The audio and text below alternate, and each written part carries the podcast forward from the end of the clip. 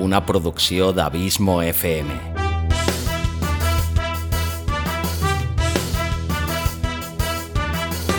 Vols gaudir del teu temps de lleure escoltant grans històries? Audiollibres i relats. Un podcast literalment literari.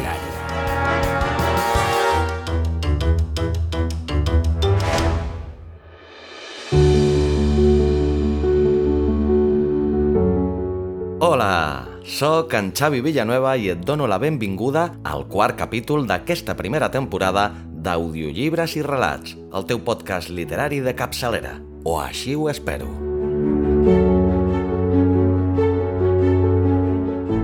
Avui tinc el plaer de portar-te a una persona a la qual admiro i segueixo en diverses de les seves facetes artístiques, ja que l'autor que avui et porto és força polifacètic. Ni més ni menys que el gran Òscar Andreu. Fitxa tècnica.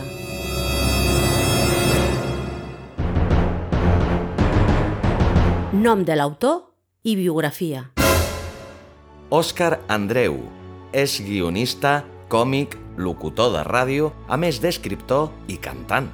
Va néixer a Terrassa el 7 d'abril de 1975.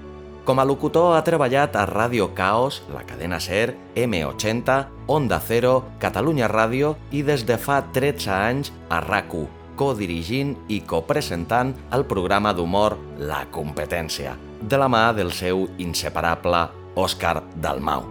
Programa aquest, La Competència, del qual em declaro un fervent seguidor i admirador. A la televisió ha escrit preguntes per al concurs de la 2 Saber i Ganar i esquetxos per als programes de TV3 Polònia i Cracòvia. És cocreador de la sèrie d'animació per adults Jukebox i coproductor executiu de la comèdia Mi Loco Erasmus. A finals de 2018, Òscar Andreu i Òscar Dalmau fan el salt a la televisió per primera vegada com a tàndem còmic i presenten junts el show nocturn La nit dels Oscars, a TV3. Com a escriptor, Òscar Andreu ha escrit dos llibres de contes, 17 maneres de matar un home amb un tovalló, publicat a l'any 2013, i Com es bull una granota a l'any 2017, amb dues publicades per l'editorial Contra. Nom del relat i sinopsi. L'abisme. Aquest conte està extret de la fantàstica antologia Com es bull una granota i altres relats. Un heterogeni recull de 21 relats, alguns amb el segell humorístic surrealista tan característic d'Òscar Andreu. En canvi, d'altres et sorprenen per deixar de banda l'humor i allunyar-se així del registre habitual de l'autor, com el conte que precisament he escollit per avui.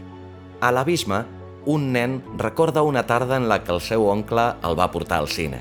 Després de veure la peli, tiet i nebot seuen en un snack bar Frankfurt a menjar uns entrepans. Allà el tiet aprofita per intentar parlar amb el nen, doncs, una mica de tot. El relat, molt ben escrit i ple d'ironia, queda molt ben reflectit l'abisme generacional i que difícil resulta de vegades per als nens entendre els adults. Durada del relat. 12 minuts i 6 segons. I dit tot això, només em queda que donar-te les gràcies com sempre per la teva fidelitat, el teu constant suport i per fer-me sentir tan feliç sabent que aquest podcast t'agrada, t'acompanya i et serveix d'entreteniment. A les xarxes socials em trobaràs tant a Facebook com a Twitter com Abismo FM i a Instagram com Xavi Abismo FM. Escrit tot junt subscriu-te al podcast i si vols escoltar molts més relats, però en castellà, cerca audiolibros i relatos i subscriu-te també. No te'n penediràs. T'espero aquí amb un nou capítol d'audiollibres i relats d'aquí a dos dijous. Fins llavors, llarga vida al podcasting i llarga vida a la audioliteratura. Ara també, en català.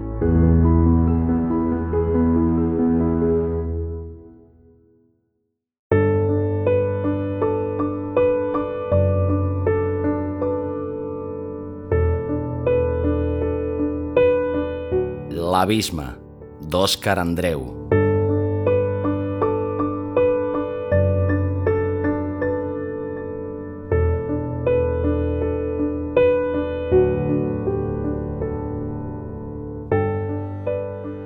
Una tarda, l'oncle Gabriel em va portar al cine. En l'àmbit familiar, aquest oncle, que era alt, prim i duia barba de frare caputxí, gaudia de ser prestigi com a persona enraonada, sensible i un punt excèntrica. I era solter, tot i que la versió oficial que circulava a la família era que l'oncle feia de psicòleg a la planta de psiquiatria de la Mútua de Terrassa. La veritat és que el Gabriel havia deixat penjada la carrera de psicologia abans d'acabar segon i que treballava fent d'infermer en una residència de discapacitats vinculada d'alguna manera a la Mútua, això sí.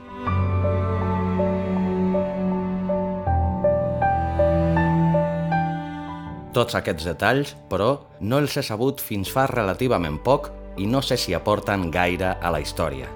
En fi, no recordo si era octubre, novembre o desembre. El que sí que recordo és que aleshores jo tenia 12 anys, que els pares s'acabaven de separar i que feia un fred que encetava les orelles. Aquella tarda, abans de sortir, la mare em va fer posar el passamuntanyes de llana.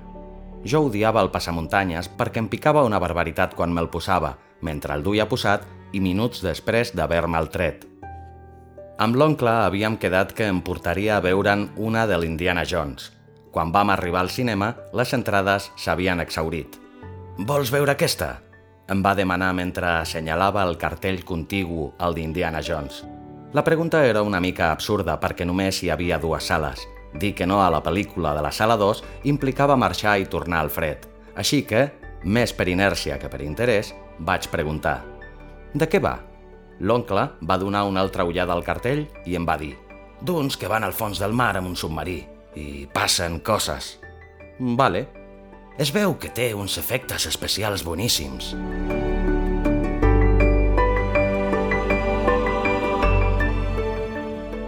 Vaig al·lucinar amb avis. L'oncle Gabriel no tant. De fet, juraria que cap al final, fins i tot, va fer una capcinada. Què t'ha semblat?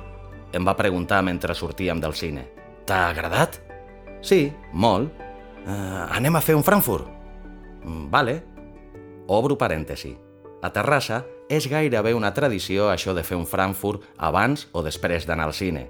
O si més no, ho era.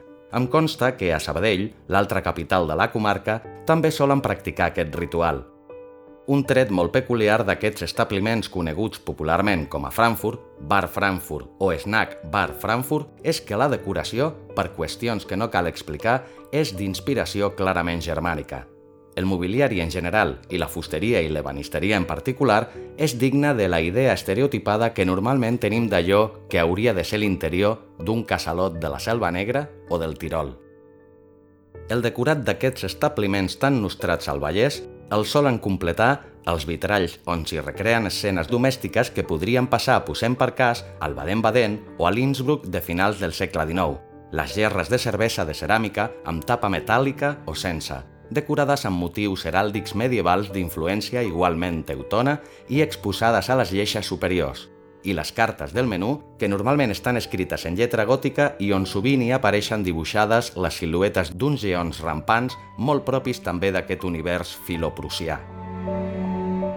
Remarco aquests detalls perquè sospito que vist des de fora és possible que no s'entengui fins a quin punt la gent del Vallès, a 277 metres sobre el nivell del mar de mitjana i a poc més de 30 quilòmetres de la riba mediterrània, ens sentim com a casa en un espai on el mateix Otto von Bismarck amb casc de punta, bigotot, pit condecorat i cavall inclòs, passaria totalment desapercebut. Tanco parèntesi.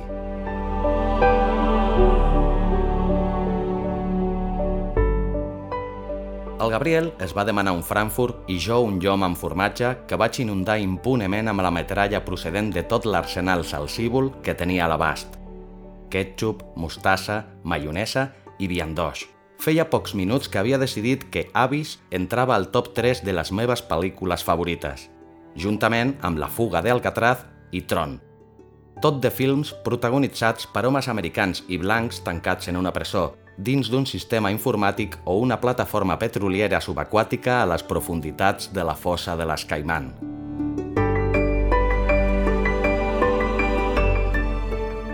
Mm, I tu, com estàs? Em va preguntar l'oncle mentre s'omplia el got. De què? Vaig contestar com si acabés de baixar de la figuera. De... No ho sé, tu. Com estàs? No?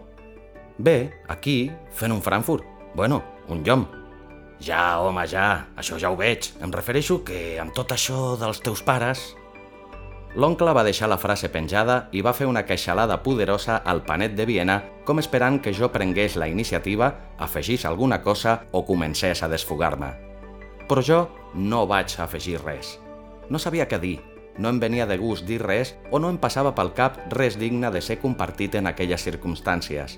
Així que no vaig dir ni piu i em vaig limitar a mastegar, a empassar a mirar els escuts de les gerres de les lleixes més altes i a pensar en alguna manera de convertir el passamuntanyes de llana en una mena d'escafandra més o menys submergible i il·luminat per dins com el que tenia Led Harris a la pel·lícula que acabàvem de veure.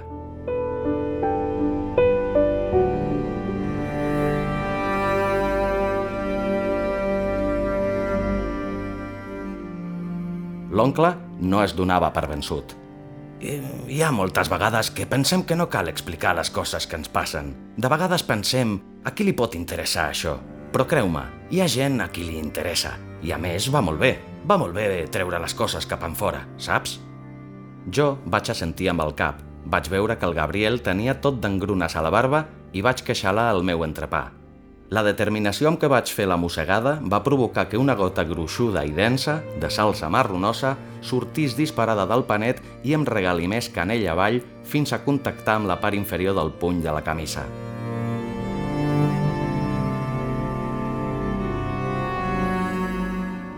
Mira, mm, tu ho deus saber, això, em va dir l'oncle després d'espolsar-se la barba. Tu saps que m'assemblo molt a l'avi Ramon, oi? Físicament, vull dir. Tu a l'avi Ramon el vas arribar a conèixer, oi? Clar, vaig dir mentre buidava el dispensador de tovallons per tal de reparar la inundació. Eh, ja, tu també penses que m'hi assemblo? A l'avi? Sí, una mica. La barba, els ulls... La barba, oi? És el que sempre m'han dit, especialment la teva àvia. Això és com una d'aquelles tragèdies gregues. Heu estudiat les tragèdies a l'escola? Lo del voltor? Uh, quin voltor?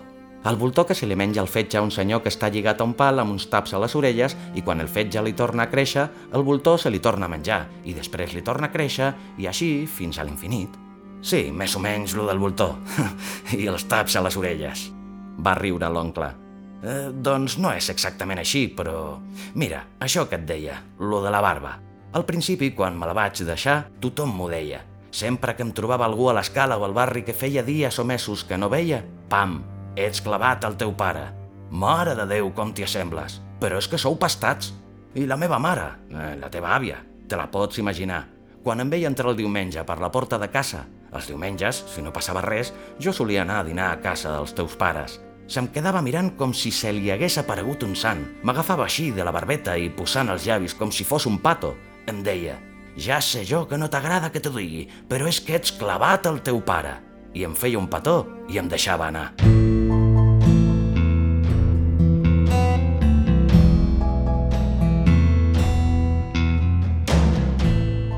Mentre l'oncle m'explicava tot això, jo me'l mirava. Feia que sí, mastegava, em passava, tornava a ofegar la vianda i el panet amb uns quants hectolitres de salsa i de tant en tant xarrupava la canya de la Coca-Cola i feia baixar el bol alimentari per l'esòfag un altre cop. A veure, les coses com siguin, va continuar l'oncle. Jo sé que m'hi assemblo al meu pare, o m'hi assemblava, perquè ara, ara ja no hi és. I és evident que hi ha coses contra les quals val més no barallar-s'hi ni perdre gaire el temps. Era el meu pare, no? Doncs ja està. Els fills s'assemblen als seus pares i punt. I no et pensis que no hi havia dies que pensava avui sí, avui m'afaito. Però saps què? Al final no ho feia. I per què? Doncs perquè estic millor amb barba que sense barba. Tu no m'has vist sense. I la veritat és que, a més, és molt còmode. Lo d'afaitar-se cada dia, segons com, és un cunyàs. Ja ho veuràs. Vaig fer que sí amb el cap. I també... També hi ha allò de l'orgull, perquè preferia afaitar-me perquè em vingués de gust a mi, i no com a reacció a la barba d'algú altre. En aquest cas, a la barba del meu pare. No sé si m'explico. Ja saps que l'avi i jo ens parlàvem poc, oi? sempre dins dels límits de l'educació i sempre que no parléssim de la meva... El dia de l'enterrament tu no hi eres, no? No. Ja. Eres massa petit. És igual, aquell dia me'n recordaré sempre. Em desperto, m'aixeco, m'afaito la barba i em presento a recollir la iaia a casa seva per anar al cementiri, allà, al Vilardell. Ja et dic que no en tinc ni idea de per què ho vaig fer, lo d'afaitar-me la barba just aquell dia. La qüestió és que arribo a casa seva i quan em veu, la meva mare se'm queda mirant d'aquella manera que et mira que no saps si t'ha de dir que t'estima o que rebràs amb la sabatilla. I veig que se li omplen els ulls de llàgrimes i va i em diu «Ja sé que no t'agrada que t'ho digui, però és que ets clavat al teu pare», quan s'afeitava la barba. Saps? Jo vaig dir que sí com si realment l'hagués entès, com si em fes càrrec de tota aquella història tan estranya de la barba. Aquell vespre vam acabar de menjar els entrepans en silenci. Vam pujar al barri amb el sis i diria que l'endemà van caure quatre flocs de neu a Terrassa.